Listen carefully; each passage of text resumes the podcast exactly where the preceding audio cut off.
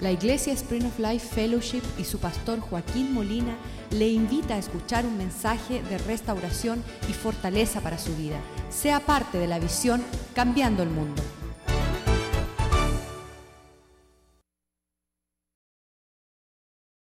Un día hermoso en el cual podemos alegrarnos y gozarnos en Él.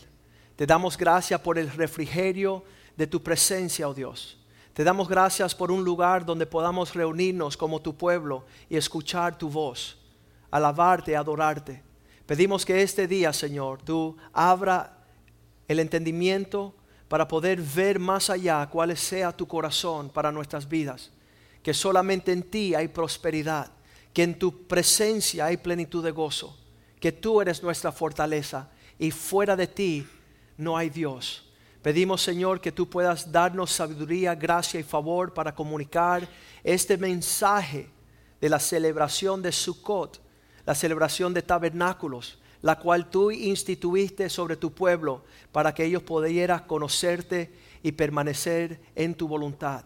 Prospera esta palabra en el corazón de tu pueblo y que sea una lámpara a nuestros pies para caminar mejor y que tu palabra este día sea como una espada de doble filo que penetre a la profundidad de nuestro ser y ahí trace una línea entre nuestras emociones y nuestro espíritu para así alcanzar la medida plena de tu voluntad. Te lo pedimos en el poderoso y dulce nombre de Jesús. Amén. Amén. Hace unas cuatro semanas, estábamos aquí un jueves por la noche, tres, cuatro semanas, y estábamos dándonos cuenta que era el año nuevo judío, pues ellos están celebrando 5.774 años de existencia. Y esa celebración se llamaba Rosh Hashan, que significa año nuevo. Y es un tiempo de mucha celebración donde ellos invitan el año nuevo que exista. Esto se celebra ah, por ahí a los comienzos de septiembre. Y la forma de celebración es tomar una manzana, cuartizarla, tomar pedazos y ponerla en una miel dulce y saborear el fruto y la miel, porque ellos dicen, este año que viene será un año de mucha bendición y de mucho fruto que serán dulce y placentero. Esa es la forma que ellos reciben el nuevo año. Los hispanos acostumbramos poder ah, traer unas pasas, unos frutos no bien desarrollados, ponerlo en vinagre y comerlo diciendo esto va a ser un año peor que el que, el que acaba de pasar. No tenemos esperanza de nada bueno ni nuevo porque nosotros no andamos con la esperanza que Dios está con nosotros.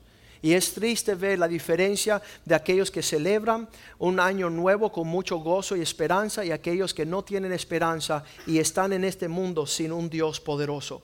Al, final de unas semanas de celebrar el año nuevo, la segunda fiesta del año que Dios instituyó para su pueblo era Yom Kippur. Y este es un tiempo de fiestas tristes donde hay gran agonía, donde hay gran eh, deseo de presentarse delante del Señor a decirle, Señor, mi vida es un desastre. Tengo los frutos amargos de mi rebeldía, de mi pecado, de mi desobediencia. Y ellos delante del Señor tratan de mostrar un arrepentimiento genuino, diciendo, Señor, me siento mal porque no te he servido como tú te mereces. No he caminado como tú deseas que nosotros caminamos. Este año fui infiel a mi esposa, este año no le di buen testimonio a mis hijos, este año me extravié, este año no te traje las primicias de lo mejor a ti que me lo das todo. Y ellos pasan toda una semana en una agonía triste tratando de mostrarle a los cielos que hay un arrepentimiento genuino. Y 15 días después de Yom Kippur viene esta celebración que se llama Sukkot. Esta celebración se celebra 15 días después de Yom Kippur y es todo lo opuesto a la tristeza y la agonía, donde el pueblo de Dios tenía que venir delante de Dios por siete días a mostrar el fruto de la bendición y la fidelidad de Dios. Yom Kippur, la tragedia de nuestra traición y pecado, pero la fiesta de Sukkot es totalmente diferente, está lleno de celebración, de gozo y de paz, donde el pueblo de Dios ah, reconoce que necesitan a Dios y que Dios es fiel Vamos a ver un pequeño video de un amigo mío que es pastor en Israel. Él se llama Ron Cantor. Uh, lamentablemente no habla español, él habla hebreo. Hace unos 20 años se fue para Israel con su familia y está viviendo allá entre el pueblo de judío tratando de evangelizar y ganarlos para el Señor. Pues esta semana él hizo un pequeño video mostrando cómo se celebra esta fiesta del Sukkot. Esta palabra Sukkot significa ah, ah, casita hecha ah, de forma ligera, una casita, tienda de campaña, un tabernáculo para que conmemorizar que por 40 años el pueblo de Dios vivía en tiendas de campaña en lo que ellos caminaban a la tierra prometida. Y esta celebración es bien importante porque nosotros también al celebrarla estamos diciéndole, Señor, estamos de peregrinos y extranjeros, estamos de pasada solamente en la tierra, nuestro hogar eterno es los cielos. Vamos a ver este video.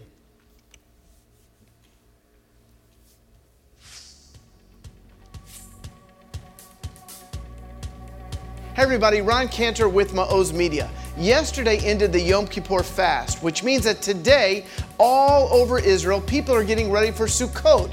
That means they're going to build a temporary dwelling, a tabernacle, if you will, on their balconies, in their yards, even on their roofs. And in those Sukkot, we will eat, we'll fellowship, some will even sleep in them. Now, right now, I'm in our congregational building, and we're getting ready to build our congregational sukkah.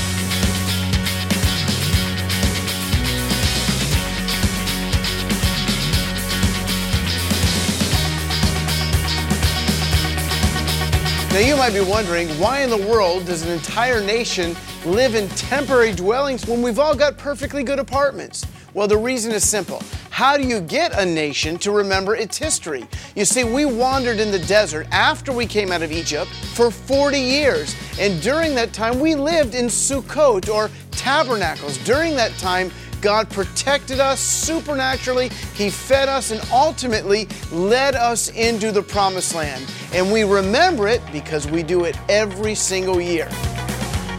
From all of us here at Ma'oz, we want to wish you a Chag Sukkot Sameach, a happy Feast of Tabernacles. Irás en estos tabernáculos por siete días, todos aquellos que son nativos de Israel, vivirá en estos tabernáculos tú y tus generaciones, para que sepa que yo fui el que llevé a sus hijos de Egipto durante los 40 años de su peregrinaje. Eso es lo que dice la palabra del Señor. Vamos a leerlo bien rapidito allí en Levíticos 23, versículo 33.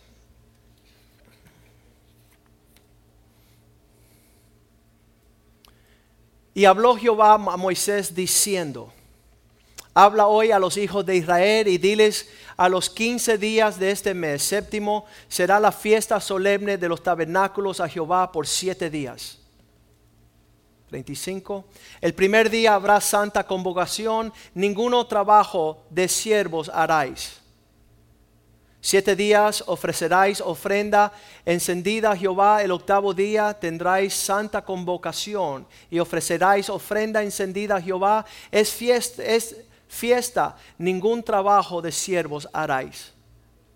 Haréis. Versículo 37. Estas son las fiestas solemnes del Señor a las que convocará santa reunión para ofrecer ofrendas encendidas a Jehová, holocausto y ofrenda, sacrificio y libaciones, cada cosa en su tiempo. 38. Además de los días de reposo del Señor, de vuestros dones, de todos vuestros votos y de todas vuestras ofrendas voluntarias que acostumbráis dar al Señor. Versículo 39. Pero a los quince días del mes séptimo, cuando hayáis recogido el fruto de la tierra, haráis fiesta a Jehová por siete días. El primer día será reposo, el octavo día será también día de reposo. 40.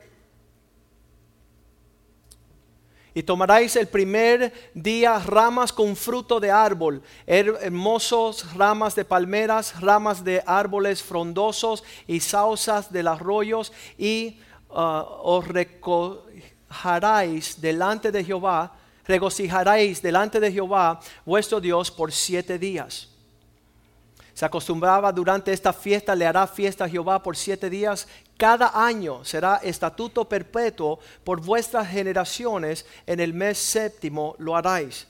Se acostumbraba Dios pedirle al, al- pueblo de Israel que vinieran delante de él con un fruto de un árbol, el cual es un árbol um, de casi como se parece como un limón, pero es nativo a la ciudad y al pueblo de Israel, que mostraba cosecha ah, de, de su trabajo, su labor. También Dios ah, pedía que les trajeran de las palmas, de las dátales, de los frutos también, ah, pudieran traer un, una muestra de algo similar a esto. También tenía la hoja de, de lo que es la sauce, como acaba de explicar ahí, y también lo que se llamaba el myrtle tree, que era también una, una, una hoja de un árbol, donde ellos gu- aguantaba el fruto en la mano izquierda y con la mano derecha las otras tres, y las cuatro venían durante la fiesta de Sukkot y abrazaban un, un sentido de, de mecer la ofrenda delante del Señor. Entonces ellos hacían así, ellos decían,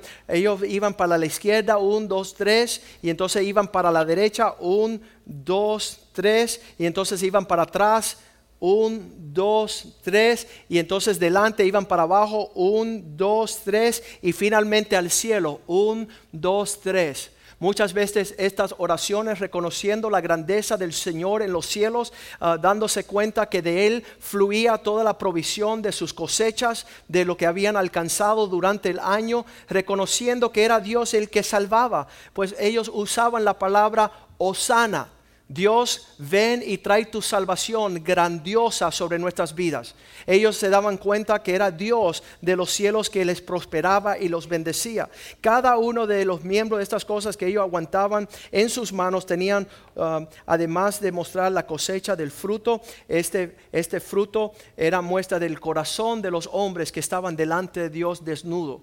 Ellos decían, Señor, mira bien lo que está en mi corazón, porque de tal procede todas las cuestiones de la vida, de, de la abundancia del corazón habla la boca. Y queremos que nuestro corazón esté ah, intachable, ah, que no esté dañado. Ellos inclusive tienen que, que buscar el fruto más perfecto y tienen ellos ah, formas de medir la estatura, la medida de estos frutos, porque ellos quieren en verdad mostrarle a Dios con perfección. Una de las hojas que ellos levantan es la que se llama el myrtle tree y esta tenía hojitas pequeñas que eran así tamaño de los ojos de ellos y ellos decían Señor guarda mis ojos porque es la lámpara del cuerpo. Todo lo que yo pueda ingerir a través de lo que yo vea va a hacerse la realidad de mi vida. Ellos querían presentar esto delante del Señor también. Ellos tenían otra hojita que era la willow y la willow se encontraba en los arroyos y estas eh, representaban la boca la hoja un poquito más grande, ¿verdad? Una boquita grande,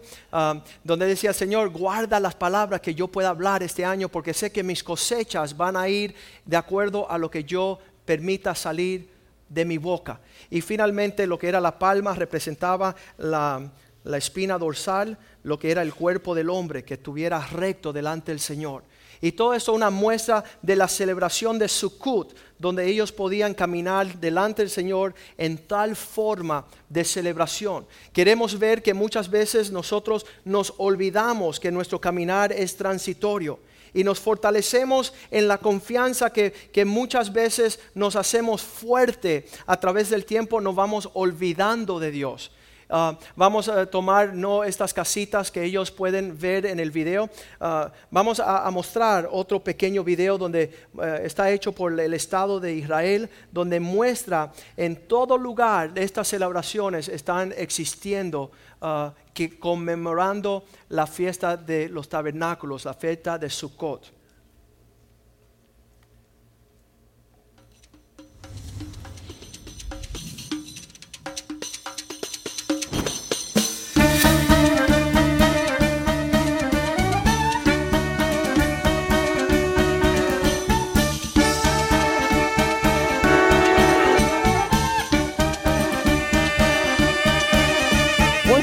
City of Jerusalem turns green and yellow.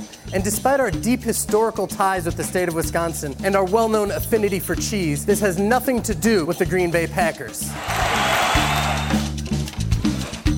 Throughout the city, families build these little booth like huts that they live in throughout the holiday. They have a citron fruit and a date palm. It's called a lulav and an etrog in Hebrew that we use to worship God on the holiday of Sukkot. To the untrained eye, the overwhelming sensations on the holiday of Sukkot may be so extreme that they may not notice a very curious phenomenon. The Gentiles. Shalom, Goyim. Shalom to you. in the midst of a biblical holiday celebrated exclusively by the Jewish people. Today we see as many, if not more, non Jews making the voyage to Jerusalem to celebrate Sukkot. The last time we saw anything like this, representation from all nations of the world, was in Solomon's temple over 3,500 years ago. It shall be that all who are left over, the remnant of the nations who had come to Jerusalem, will go up every year to worship the King Hashem, Master of Legions and to celebrate the festival of Sukkot. People aren't just coming to Jerusalem to celebrate this festival. There are families all over the world from different backgrounds, different religious affiliations that are building little huts outside their homes, freaking out their neighbors, all to celebrate the biblical festival of Sukkot. Like all things in Judaism, there are some rules that apply to building a sukkah. Through the Hebrew word sukkah as written in the Torah, we're able to see that a sukkah may have two and a half, three, or preferably four walls. The height of a sukkah cannot exceed 20 cubits, while the width cannot exceed infinity. That's right, a sukkah can be as wide as you want. The laws of building a sukkah reveal the essence of the holiday. A sukkah can be as expansive as possible to include as many people as possible, because one day the entire world will leave the security of their homes and enter into the ultimate sukkah in Jerusalem. Hope to see you there. Chag Sameach. Happy holidays from Russia with love.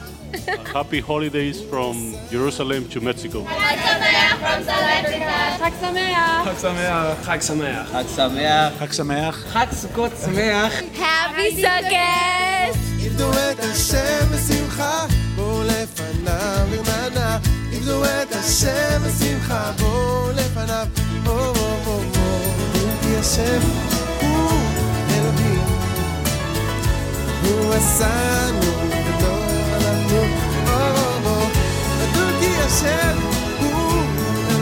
Amén. Están viendo la expresión de este pueblo que celebra las fiestas que el Señor instituyó. Y usted dice, pastor, ¿por qué no le hemos ah, celebrado? Hebreos capítulo 8, versículo 5 dice que estas cosas que Dios estableció durante el peregrinaje del pueblo de Israel en el desierto, dice, estas cosas sirven como una figura, sombra de las cosas celestiales, como se advirtió a Moisés cuando iba a eh, erigir el tabernáculo diciendo, mira, haz todas las cosas conforme el modelo que has- te he mostrado en el monte. Hebreos capítulo 10, versículo 1, dice esto estaba bajo, ah, porque la ley teniendo una sombra de las cosas buenas que iban a venir, no solo imagen misma de las cosas nunca pueden, por los mismos sacrificios que se ofrecen continuamente cada año, hacer perfecto a los que se acercan a ellos.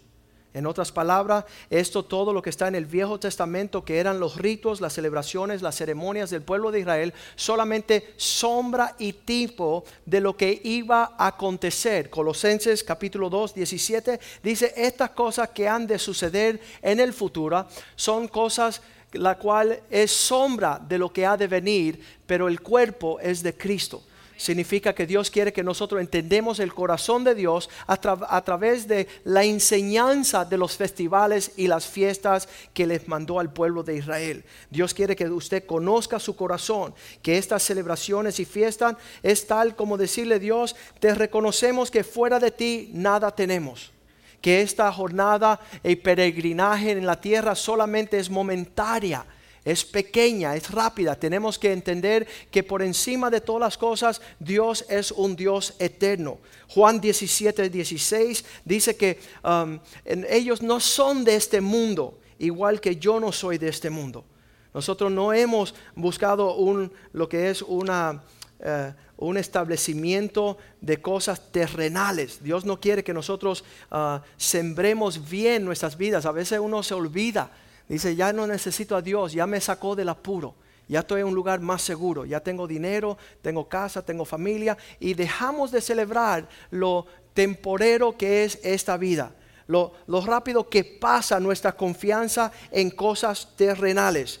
Dice la palabra de Dios que después de un rato el pueblo de Israel dejó de celebrar la fiesta de los tabernáculos. ¿Por qué? Porque ya habían llegado a Jerusalén, ya estaban en la tierra prometida y se hicieron de mucha confianza, ya fueron sanados del cáncer, ya el Señor reunió sus matrimonios, ya el Señor rescató a sus hijos y fueron tomados cautivo al olvidar a Dios 70 años en Babilonia cuando Dios permite que el cautiverio deje de existir, porque dice la palabra de Dios que ellos se habían olvidado de todas las fiestas, se habían olvidado del Dios que le había rescatado.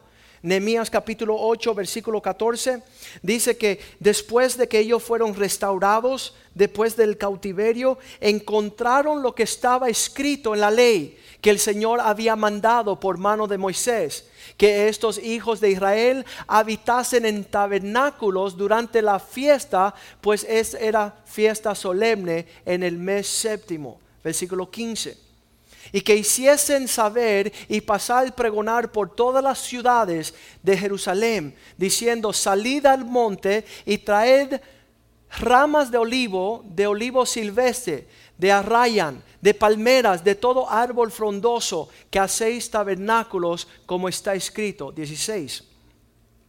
Y el pueblo pues salió y trajeron ramas e hicieron sus tabernáculos, cada uno sobre su terrado, en sus patios, en los patios de la casa de Dios, en la plaza de la puerta de las aguas, en la plaza, de la puerta de Efraín. Versículo 18. No, 17, perdón. Y toda la congregación que volvió del cautiverio, de la cautividad, hizo tabernáculos. Y en tabernáculos habitaron, porque desde los días de Josué, hijo de Nun, hasta aquel día, no habían hecho así los hijos de Israel. Y hubo muy, mucha alegría, una alegría muy grande. 18 y leyó Esdras en el libro de la ley de Dios cada día, desde el primer día hasta el último, y se hicieron las fiestas solemnes por siete días, y el octavo día fue solemne asamblea según el rito. Imagínense cuánto tiempo desde Josué a Nehemías, todo el tiempo de la tierra prometida hasta ser ah, librados del cautiverio, nunca habían reconocido que su fortaleza era Dios que estaban solamente transitando como peregrinos en esta tierra, que su fuerza, su provisión venía del Dios de los cielos.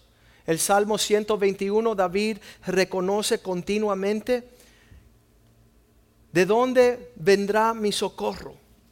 ¿De dónde vendrá mi ayuda? Dice, alzaré mis ojos a los montes. ¿De dónde vendrá mi socorro? Versículo 2, mi socorro viene del Jehová que hizo los cielos y la tierra. Muchas veces se nos olvida de dónde viene la provisión, la protección, el cuidado nuestro. Sería lindo que una vez al año usted le dijera a los hijos, vamos al patio porque de ahí comenzamos.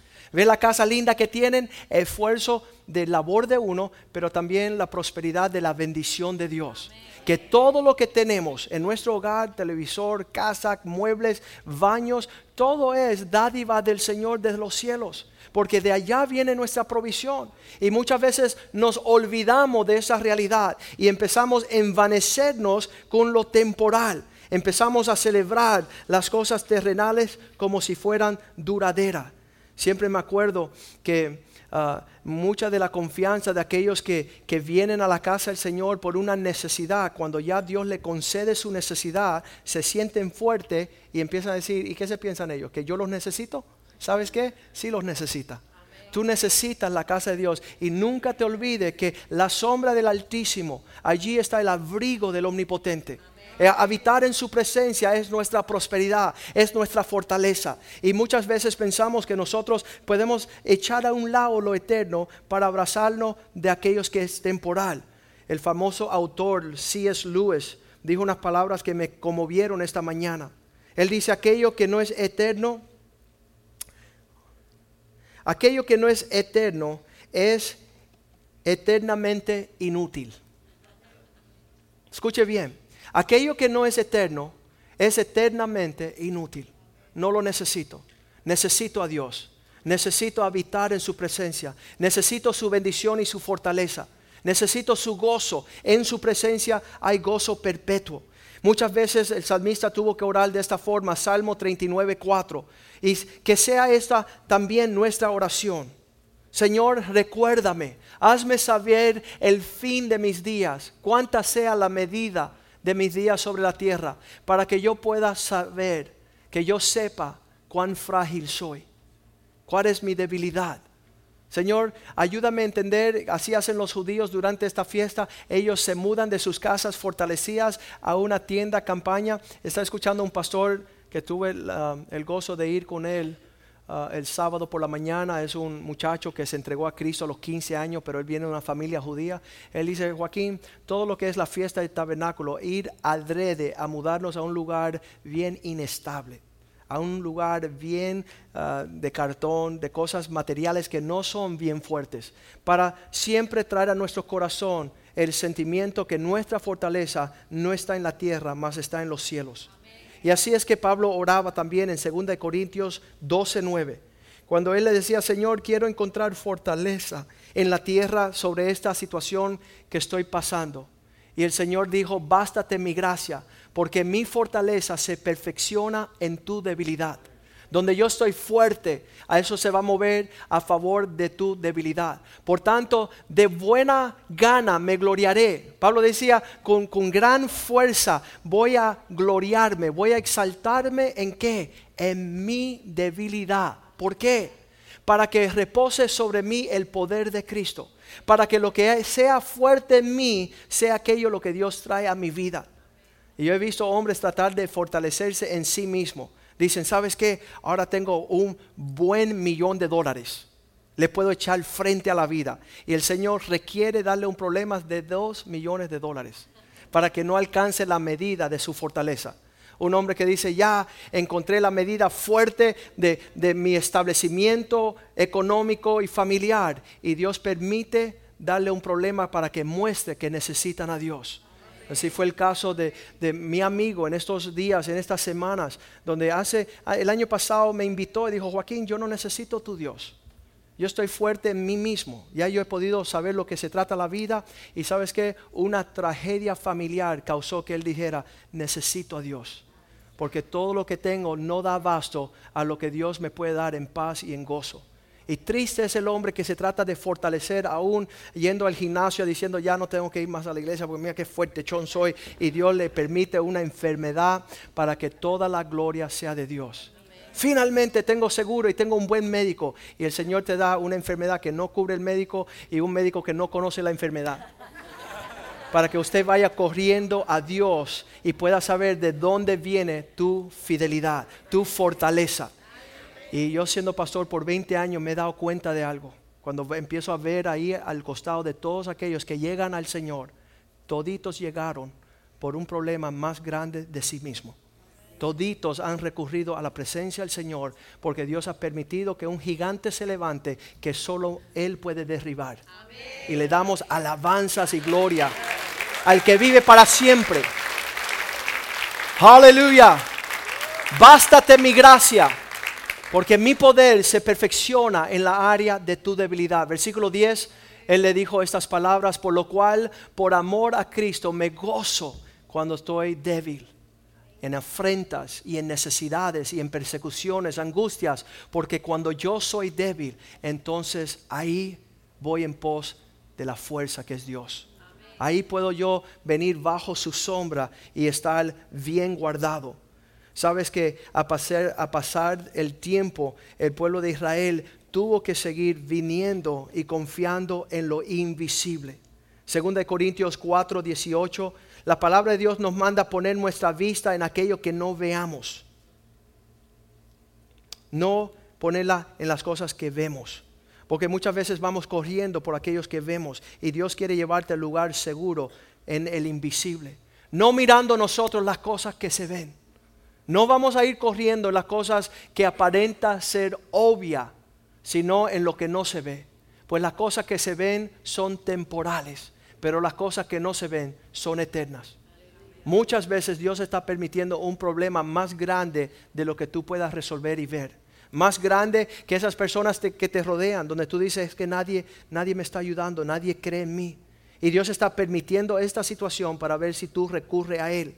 Sabiendo una vez más, Hebreo 12, 27, que habrá una expresión sobre la faz de la tierra. ¿Cuál es esa expresión? Dice, una vez más indica que Dios va a quitar todas las cosas que se pueden quitar, para que las cosas hechas para que queden inconmovibles. Dios empieza a estremecer tu vida para que todo lo que sea tu confianza que se pueda caer, que se caiga de una vez. Para que permanezca y tú te fundes en las cosas que nunca cambiarán. La paz del Señor sobrepasa todo entendimiento. El gozo del Señor, nuestra fortaleza. Para que tú no hagas un refugio fuera del Señor. Que tú levantes tu vista y puedas ver al Dios del cielo. Que tú puedas entender que de Él proviene todas las cosas. Versículo 28 dice, así que recibiendo nosotros un reino inconmovible, tengamos una, un favor de parte del Señor y mediante esta fortaleza del Señor le sirvamos agradándole en temor y reverencia. Dios no quiere que usted esté fundado en aquello que no produce la paz. Isaías 57, versículo 21 dice que para los impíos, para aquellos que tratan de buscar una paz fuera de Dios, no obtendrán paz. 57, 21. No hay paz, dijo Dios, para los impíos. No hay forma de establecer una fuerza grande. Dice la palabra en los el libro de los Proverbios que el rico piensa que sus riquezas son grandes murallas fortalecidas. Hasta que Dios permite, así le sucedió a los chinos que iban a hacer la gran muralla de la China y justo al poner el último ladrillo empezó a volar un avión americano por encima de la muralla. Cuando nosotros estamos edificando fortalezas de protección, siempre Dios permitirá que vendrá algo por encima de eso para mostrar que necesitamos a Dios. Necesitamos a Dios en toda área. Dios quiere que esto mismo de, de, los diezmos y las ofrendas es poner tu confianza económica y financiera, tu futuro, tu paz en la bondad de Dios. Que tu confianza sea en Dios y tu fidelidad sea expuesta sobre Él. Colosenses capítulo 3, versículo 2 dice, por eso pongan sus mente en cosas celestiales. Que nosotros podamos eh, saber, dice, poner la mirada en las cosas de arriba, no aquellas confianzas que tenemos en la tierra. Es la tendencia humana siempre estar uh, uh, buscando lo que le sucedió al pueblo de Israel cuando fueron llevados cautivos a Babilonia. En el Salmo 137 cuando ellos se olvidaron de Dios, se dieron cuenta que tenían que acordarse de Dios. Y en este salmo los enemigos, Salmo 137, versículo 1, decía, allá junto a los ríos de Babilonia. ¿Qué eran los ríos de Babilonia? Era el lugar donde estaban guardados el pueblo de Dios en su cautiverio como prisiones. Estaban en un lugar de confusión. Allí nos sentábamos, aún llorábamos acordándonos de Sión. Hermano, usted no quiere estar en un lugar lejos del refugio de su presencia, lejos de la hermandad y la comunión de los hermanos, y acordarte desde allí lo que dejaste atrás, lo que Satanás te invitó a venir a ser parte de una fortaleza engañosa. Versículo 2 dice, sobre los sauces, en medio de ellos colgamos nuestras arpas eso que una vez le cantábamos recordándonos que Dios era nuestra fuerza, batiendo el sauce y, y, la palma y el citrón y viviendo en tabernáculos, acordándonos quién era nuestro Dios, nos olvidamos y ahorita nuestros instrumentos están allí esperando que se haga realidad eso de nuevo. Versículo 3, ellos tristemente, y los que nos habían llevado cautivo, nos pedían que cantésemos y los cantásemos. Y dice, y los que nos habían desolado nos pedían alegría, diciendo, cantadnos algunas de los cánticos de Sión. ¿Cómo podremos estar lejos de Dios y decir que Él es nuestra fortaleza? ¿Cómo es que podemos estar cautivos bajo cosas horrendas terrenales y decir que nuestra confianza está en Dios? Él nos librará, no nos librará cuando no le adoramos en forma adecuada. Y estaban en esa condición uh, Israel cautivo hasta que Dios permitió traer sobre los malos las consecuencias de su maldad. Dios lo libró a ellos, ellos enseguida empezaron a hacer tabernáculos, lo vimos ahí en el libro de Nehemías, y se alegraban de poder llevar a cabo la vida que Dios estaba pidiéndole que ellos viviesen. Al ojo humano, hermanos, estamos viendo el video. Estamos viendo el video del pueblo de Dios que todos los años arman una casita que da casi como pena. Y qué, qué, qué horrible. Que están viviendo ahí siete días. Algunos duermen ahí, algunos comen allí toda la semana. Recordándole a los hijos, hijos, Dios es nuestra fuerza. No es nuestra casa, no es nuestra carrera, no es nuestro oficio. Es nuestra relación de Dios, la bendición que tenemos para la prosperidad. Y muchas personas prefieren hacer otra su fortaleza. Salmo 94 es de la venganza de Dios que vendrán sobre aquellos que hacen otras cosas su fortaleza. Salmo 94, versículo 2, el salmista le pide al Señor, engrandécete, oh juez de la tierra, y da el pago a los soberbios. Muéstrale a aquellos que piensan que tienen una confianza fuera de Dios, que no hay confianza fuera de Dios, que no hay esperanza fuera del Dios de Israel. Versículo 4, nuevamente el salmista dice, ¿hasta cuándo pronunciarán y hablarán cosas duras? y se vanagloriarán todos los que hacen iniquidad. Señor, ¿cuánto vas a permitir que aquellos que están burlándose de nuestra entrega, que se siga burlando? Versículo 8. Dios, el salmista le advierte a estas personas entender necio del, necios del pueblo y vosotros fatuos, aquellos que solamente están viendo lo temporal, poniendo su confianza en lo temporal. ¿Cuándo seréis sabios? ¿Cuándo van a aprender lo que Dios desea que ustedes conozcan? Y finalmente dice versículo 20, 22, perdón. Mas el Señor ha sido para mí un refugio. Él es mi Dios, mi roca, la roca de mi confianza. En Él es que voy a poner mi esperanzas. El Salmo 2 también dice lo mismo, que todas las tierras están buscando, buscar, ah, están buscando un refugio fuera de Dios. Y ahí dice, ¿por qué es que las naciones, Salmo 2, versículo 1, dice, ¿por qué las naciones están conmoviéndose? ¿Por qué están uh, amotinan las, las, las gente y los pueblos piensan cosas temporales? Eso ellos piensan que las cosas fuertes son las cosas temporales pero no saben que todos aquellos, versículo 2, los reyes de la tierra que toman consejo en contra del Señor, pensando que ellos pueden vivir como ellos quieran. Se levantarán los reyes de la tierra y los príncipes consultarán unidos contra el Señor y contra su ungido, diciendo, versículo 3, rompamos sus ligaduras que Dios quiera que nosotros vivamos dentro de estos parámetros, vamos a estrecharnos, a romper los paradigmas del Señor y echemos de nosotros sus cuerdas. No nos limitemos. Así hizo uh, Friedrich Nietzsche. Él le dijo a los alemanes, él era un filósofo alemán, él dijo al, pueblo de, alemán y llegó a ser el pensamiento cultural, intelectual de todo. Uh, eh, el tiempo moderno. Él dice, si ustedes rompen las ligaduras, si rompen los linderos, si acaban con todo lo que Dios quiere que nosotros vivamos, de la forma que Él quiere vivamos, seremos super hombres. Esa fue la mentalidad del necio y del arrogante. Yo no necesito a Dios. La iglesia me detiene. La iglesia me, me restringe, me limita a que yo pueda hacer lo que yo quiera, como yo quiera, cuando yo quiera. Y esto es perfecta fórmula de destrucción.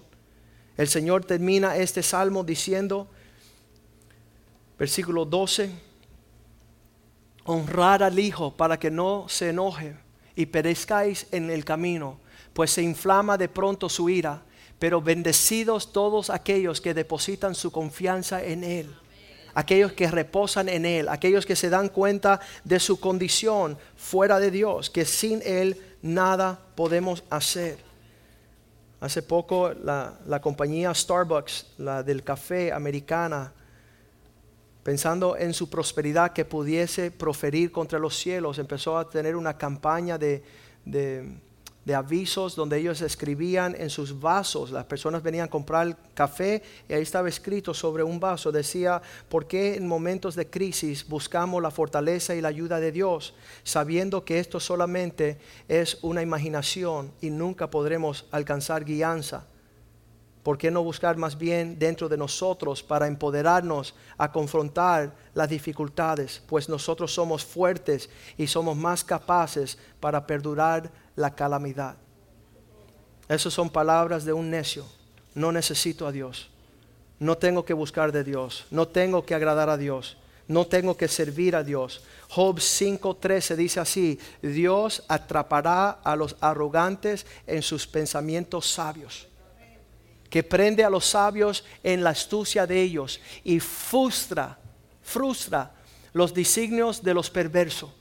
Vamos a levantarnos hoy en la casa del Señor y decir, Señor, yo te necesito. Tú eres mi fortaleza. Tú eres el castillo fuerte. Tú eres la persona en cual yo confiaré. No tengo esperanza fuera de ti. Quiero agradarte, diga conmigo, quiero agradarte. Oh Señor, en todo. Quiero vivir y habitar bajo tu sombra, el abrigo del omnipotente. En lo que vienen los cantantes acá, los músicos, damos gracias a Dios para poder servir a Dios. Y si usted ve esta casa de adoración, usted verá que nosotros servimos a Dios con excelencia. Nosotros queremos darle lo mejor a nuestro Dios. Queremos ofrecerle nuestras vidas, nuestros pensamientos. Él es nuestra prosperidad. Él es nuestra bendición. Él es el que nos guarda en nuestra entrada y nuestra salida. El Dios que hizo los cielos y la tierra. Y nosotros nos unimos a entender lo que Él quiere que su pueblo entienda. Que nosotros podamos este día decir, Señor, tú eres mi tabernáculo. Tú eres mi confianza. En ti buscaré.